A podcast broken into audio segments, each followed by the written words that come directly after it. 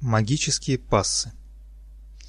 Впервые Дон Хуан начал разговор со мной о магических пассах с нескольких презрительных замечаний относительно моего веса. «Ты обрюзг, тело у тебя слишком рыхлое», — произнес он, оглядывая меня с головы до ног. «Еще немного, и ты начнешь жиреть. Я вижу на твоем теле следы усталости и разложения. У тебя, как и у многих представителей твоей расы, на загривке складки, как у быка. Пора тебе серьезно заняться магическими пассами. Они – самое главное открытие древних магов. О магических пассах Дон Хуан говорил и раньше, правда только вскользь. Тогда, в тот позорный момент, я даже не мог припомнить, слышал ли я от него что-нибудь о пассах. «О каких магических пассах ты говоришь, Дон Хуан?» – удивленно спросил я его. «Как я могу относиться серьезно к тому, чего не знаю?» «Не делай из меня дурака», – произнес Дон Хуан и на лице его появилась неприятная улыбка. «Я не только неоднократно говорил тебе о них, но многие из них тоже знаешь. Все это время я постоянно учил тебя магическим пассам». Он был, конечно, прав. В ту минуту я вел себя отвратительно, но меня можно простить. Я не ожидал такого открытого разговора и был ошеломленным. Сообщение Дона Хуана о том, что он давно учит меня пассам, сбило меня с толку. Я начал протестовать, заявлял, что ничего о них не знаю, горячился так, словно в тот момент на карту была поставлена моя жизнь. «Не кипятись, а то загоришься», — пошутил Дон Хуан. «Как ты здорово умеешь защищаться!» «Я не хотел обидеть тебя». Он мимикой показал, что просит извинения. Это было так комично, что я засмеялся. «Я с некоторого времени заметил, что ты повторяешь за мной мои движения», — пояснил Дон Хуан, «и начал показывать тебе магические пассы, надеясь на твою память». Сколько раз ты спрашивал меня, зачем это я трещу суставами? Мне понравилась твоя фраза, давай их так и назовем. Впредь так и говори, потрещать суставами, сказал он. Я показал тебе 10 различных способов потрещать суставами. Каждый из них является магическим пассом и служит для совершенствования моего тела и твоего. Магические пассы, о которых говорил Дон Хуан, для меня были всего лишь трещанием суставами. Он иногда как-то странно двигал руками, ногами и телом, я думал, что он таким образом подтягивается, расправляет кости и связки. Результатом его телодвижений был треск и хруст. Честно говоря, мне казалось, что Дон Хуан таким образом просто развлекается сам и веселит меня. В своей обычной, вызывающей манере он как бы провоцировал меня повторять эти упражнения и даже иногда просил сделать это. Я повторял, но добиться того, чтобы суставы у меня тоже потрескивали, мне никогда не удавалось. Однако я запомнил все те упражнения, которые он показывал мне. «Но почему их называют магическими пассами?» – допытывался я. «Они не просто называются магическими», – отвечал Дон Хуан. «Они в самом деле магические.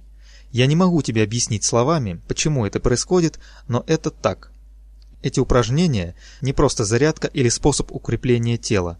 Они помогают достичь оптимального состояния. Они пронизаны намерением тысяч магов. Даже если ты непроизвольно выполняешь их, это помогает останавливать работу ума. «Что ты хочешь сказать?» Я с сомнением посмотрел на него. «Как они могут остановить работу ума?» «Все, что мы делаем в этом мире», — пояснил он, — «мы узнаем и идентифицируем, преобразуя в линии подобие». Дон Хуан силился найти соответствующее выражение, чтобы ответить мне. Он помолчал, словно подыскивая нужные формулировки. Я тихо сидел. Я очень мало знал о предмете, о котором мне даже страшно было подумать. Тогда меня раздирало простое любопытство. Я хотел узнать, что же представляют из себя эти таинственные магические пассы. Дон Хуан поднялся. Мне показалось, что ему надоело объяснять мне элементарные, по его мнению, вещи. Мы сидели в доме и пили чай из пахучих листьев, сорванных с одного из кустов, которые во множестве росли около нашего дома. Дон Хуан извинился, сказав, что хочет вздремнуть. В течение суток, днем и ночью, Дон Хуан ненадолго ложился и спал. Чаще всего это продолжалось не более двух часов. Когда он сильно уставал, он спал шесть часов, но опять же не подряд, а три раза по два часа с небольшими перерывами между ними. После этого случая мы долго больше не возвращались к разговорам о магических пассах. Как-то раз по прошествии некоторого времени Дон Хуан внезапно продолжил объяснение. Причем сделал это так, словно после первого разговора на эту тему прошла максимум одна минута. Я чуть не остолбенел от неожиданности, мне потребовалось некоторое время, чтобы ухватить нить полузабытого разговора. «Что касается людей, то для них существуют линии подобия», — сказал он. «Это линии некоторых вещей, либо похожих друг на друга, либо связанных между собой предназначением, некой определенной целью. Например, если я произнесу слово «вилка», ты сразу вспомнишь и другие предметы, связанные с ней. Ложку, нож, скатерть, салфетку, тарелку, чашку, блюдце, бокал вина, суп с клетками, банкет, вечеринку, праздник. Можно до бесконечности перечислять вещи, так связанные между собой. Практически все, что мы делаем, имеет подобную связь. Маги же видят довольно странную вещь. Все эти линии родства, все эти линии вещей, так связаны между собой целью или предназначением, ассоциируются с человеческой идеей о том, что все предметы вечны и неизменны, как Слово Божье. Почему в твоем объяснении присутствует Слово Божье, Дон Хуан? Что общего оно имеет с тем, о чем ты мне рассказываешь, поинтересовался я. Все общее. Мне кажется, что в наших умах вся Вселенная похожа на Слово Божие. Она абсолютно и неизменна так и мы ведем себя. В глубинах нашего ума есть ограничитель. Он не разрешает нам остановиться и убедиться в том, что это самое Слово Божие, в том виде, в каком мы его принимаем и понимаем, принадлежит мертвому миру. С другой стороны, живой мир находится в постоянном течении, потоке. Он движется, он изменяется, он меняет направление движения. Магические пассы называются магическими потому, что, выполняя их, Тело понимает все вокруг нас. Вместо того, чтобы быть закрепленным в неизменных линиях подобия, движется и течет. А если все во Вселенной является течением, потоком, то его можно остановить. Можно построить дамбу, которая остановит или изменит этот поток. Слова Дона Хуана вызвали во мне странную реакцию. Мне показалось, что я чувствую угрозу, но не себе лично, а тому, к чему я был предназначен. Впервые я явственно ощутил, что Дон Хуан намеренно пытается разозлить какую-то мою часть, которая совсем не является мной. Запутавшись в противоречиях, я молчал и вдруг услышал свой собственный голос. Я говорил, хотя могу поклясться, не собирался этого делать. Все происходило помимо моей воли. Но, Дон Хуан, уж не хочешь ли ты сказать, что каждый раз, когда ты потрескиваешь суставами, или я повторяю за тобой твои движения, во мне происходят какие-то изменения?» «Я вижу, что часть тебя, которая не является тобой, разозлилась», — воскликнул Дон Хуан и рассмеялся. Меня снова сдавили внутренние противоречия. Что-то во мне злилось, но это что-то не было мной. Дон Хуан взял меня за плечо и сильно потряс. Я ясно ощущал, как голова у меня болтается на ставшей мягкой шее. Однако действие Дона Хуана возымело мгновенный эффект. Я сразу успокоился. Он усадил меня на остатки кирпичной стены. Там было полно муравьев, и я никогда сам не садился туда, потому что муравьи тут же заползали мне под одежду. Однако сейчас они вели себя очень странно. Они хаотично бегали вокруг меня, казались возбужденными и сбитыми с толку.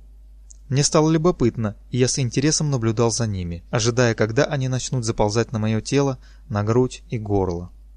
Слова Дона Хуана отвлекли меня, и я забыл о муравьях. «Не беспокойся, муравьи не полезут на твое тело», — произнес он, угадывая мои мысли. Сейчас ты заряжен необычной энергией, продуктом твоих внутренних противоречий. Муравьи считают, что ты непроницаем и опасен. Они будут бегать вокруг, не причиняя тебе никакого вреда, пока ты или не встанешь, чтобы уйти, или пока твоя энергия не придет в норму. А теперь я отвечу на вопрос, который задал твой ум, намереваясь задеть меня. Так вот, я могу сказать тебе, что всякий раз, когда мы выполняем магические пассы, мы изменяем основную структуру самих себя. Мы перекрываем дамбой тот самый поток, который, как нас учили, является неизменным набором вещей. Каким-то странным, изменившимся голосом, совсем не похожим на мой собственный, я попросил Дону Хуана привести мне пример строительства дамбы на потоке, о котором он говорит. Я пояснил, что хочу представить его в своем уме. В своем уме? Ты бы лучше постарался запомнить правильные названия вещей. То, что ты именуешь своим умом, вовсе не твой ум, Маги убеждены, что наш ум – это инородный объект, который одевается на каждого из нас.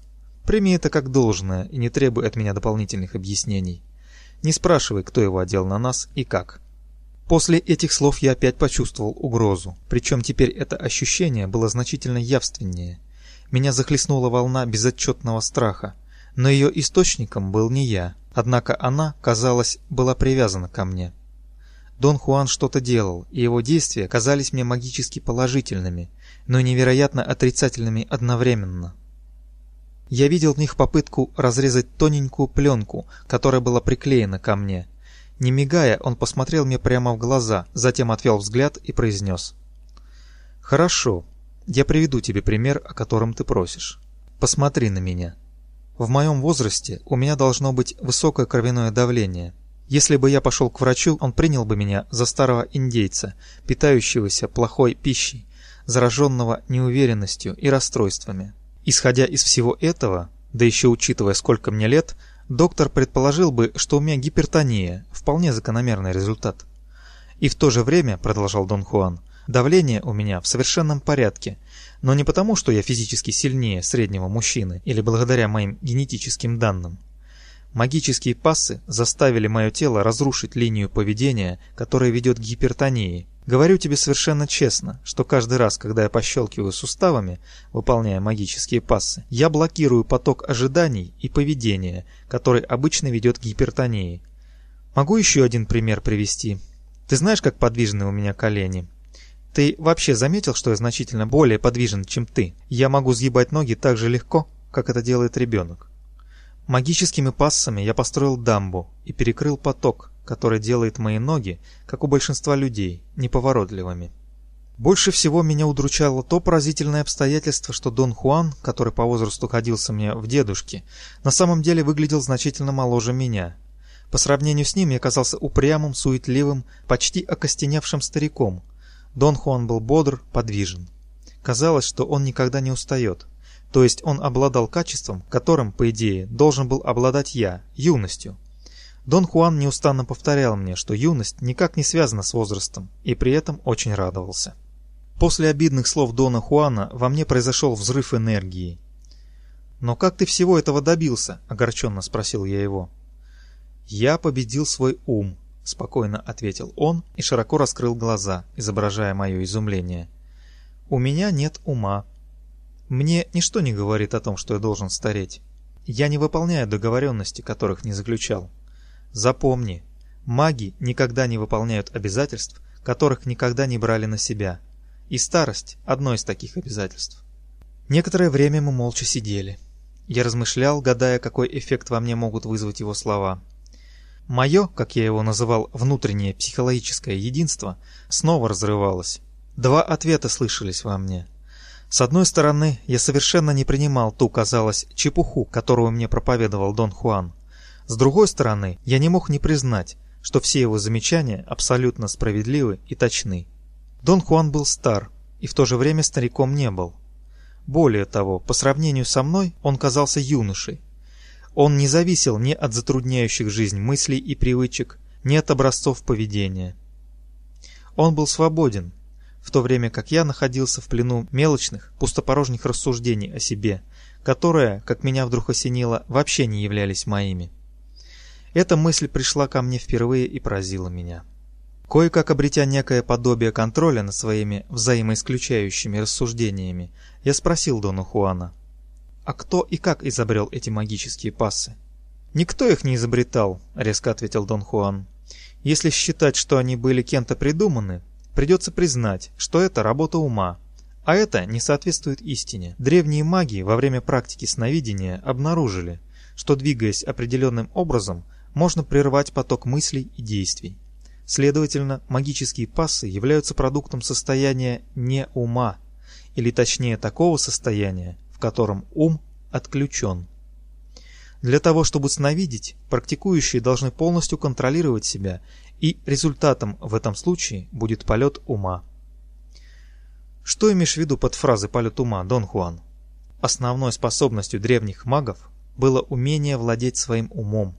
Они обнаружили, что если озадачить, обуздать ум вниманием, особенно тем, которое они называли вниманием сновидения, то ум улетает, и тогда практикующему становится абсолютно ясным постороннее происхождение ума. Я был ошеломлен услышанным и почувствовал в себе желание узнать больше, но некое странное чувство останавливало меня. Мне виделись страшные результаты моего любопытства. Я явственно почувствовал что-то вроде гнева Господня.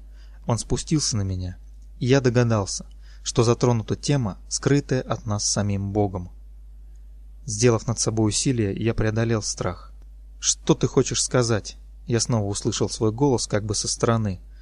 «Что, что, что ты имеешь в виду под фразой «обуздать ум вниманием»?» «Дисциплина обуздывает ум», — ответил Дон Хуан. «Но под дисциплиной я не имею в виду грубое следование заведенному порядку. Маги понимают дисциплину как способность безмятежно встречать странности, выходящие за рамки наших ожиданий.